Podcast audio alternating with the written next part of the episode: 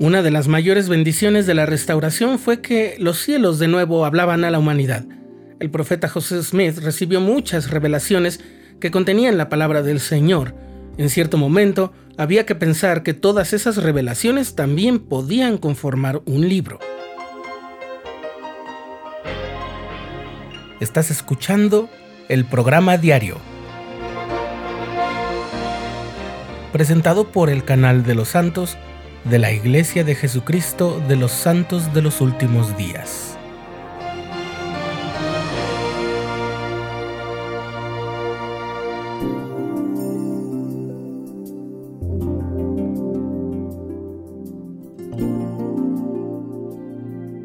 Los primeros dos días de noviembre de 1831, un grupo de líderes del sacerdocio se reunió en una serie de conferencias en la casa de John y Alice Johnson, en Hiram, Ohio. Ezra Booth había publicado recientemente una carta en un periódico local en la que acusaba a José de hacer falsas profecías y ocultar sus revelaciones del público. La carta tuvo gran circulación y muchas personas comenzaron a desconfiar de los santos y de su mensaje. Para entonces el profeta José Smith había recibido más de 60 revelaciones. Muchos santos también querían leer la palabra del Señor por sí mismos, Debido a que solo había copias escritas a mano de las revelaciones que había recibido José, estas no eran muy conocidas entre la mayoría de los miembros de la iglesia. Los élderes que deseaban utilizarlas en la obra misional tenían que copiarlas a mano. En esa reunión, José propuso publicar las revelaciones en un libro, Confiaba en que ese libro ayudaría a los misioneros a compartir la palabra del Señor con mayor facilidad y a proporcionar a los vecinos curiosos información correcta sobre la iglesia.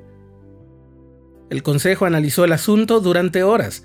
David Whitmer y algunos otros se opusieron a la publicación de las revelaciones, preocupados de que al hacer más públicos los planes del Señor para Sion, los santos en el condado de Jackson pudieran experimentar problemas.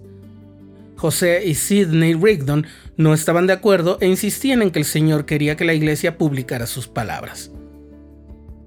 El Consejo acordó publicar 10.000 copias de las revelaciones en un solo tomo llamado el Libro de los Mandamientos, que debido a dificultades imprevistas se redujeron más tarde a 3.000 ejemplares. Asignaron a Sidney, Oliver Cowdery y William McLennan que escribieran un prefacio del libro y que lo presentaran más tarde al grupo.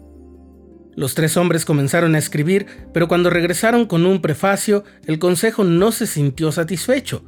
Lo leyeron, debatiendo línea por línea, y le pidieron a José que procurara conocer la voluntad del Señor en cuanto a ese prólogo o prefacio.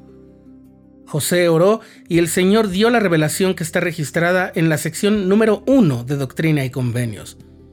Sidney registró sus palabras a medida que José las pronunciaba. William W. Phelps había establecido recientemente la imprenta de la iglesia en Independence, Missouri, y fue el encargado de publicar el libro, pero el 20 de julio de 1833, una chusma furiosa llegó a Independence quemando las propiedades y causando destrucción. El grupo destruyó la imprenta y lanzó los escombros a la calle. Amontonaron las páginas impresas en el patio para quemarlas más tarde.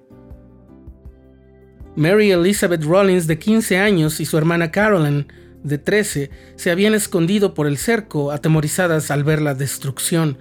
A pesar de que sentían miedo, Elizabeth y Caroline salieron de su escondite, recogieron las páginas impresas y se echaron a correr.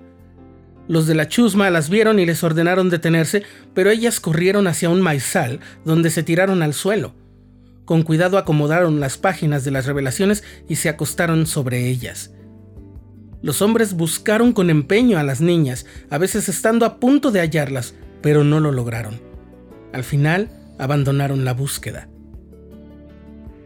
Cuando se enteró de la destrucción de la imprenta en Missouri, José Smith y otros líderes de la iglesia comenzaron los preparativos para publicar las revelaciones en Kirtland, Ohio. José Smith supervisó la edición del texto de algunas revelaciones con objeto de prepararlas para su publicación en 1835 como Doctrina y Convenios de la Iglesia de los Santos de los Últimos Días. José Smith autorizó otra edición de Doctrina y Convenios, la que se publicó pocos meses después del martirio del profeta, en 1844.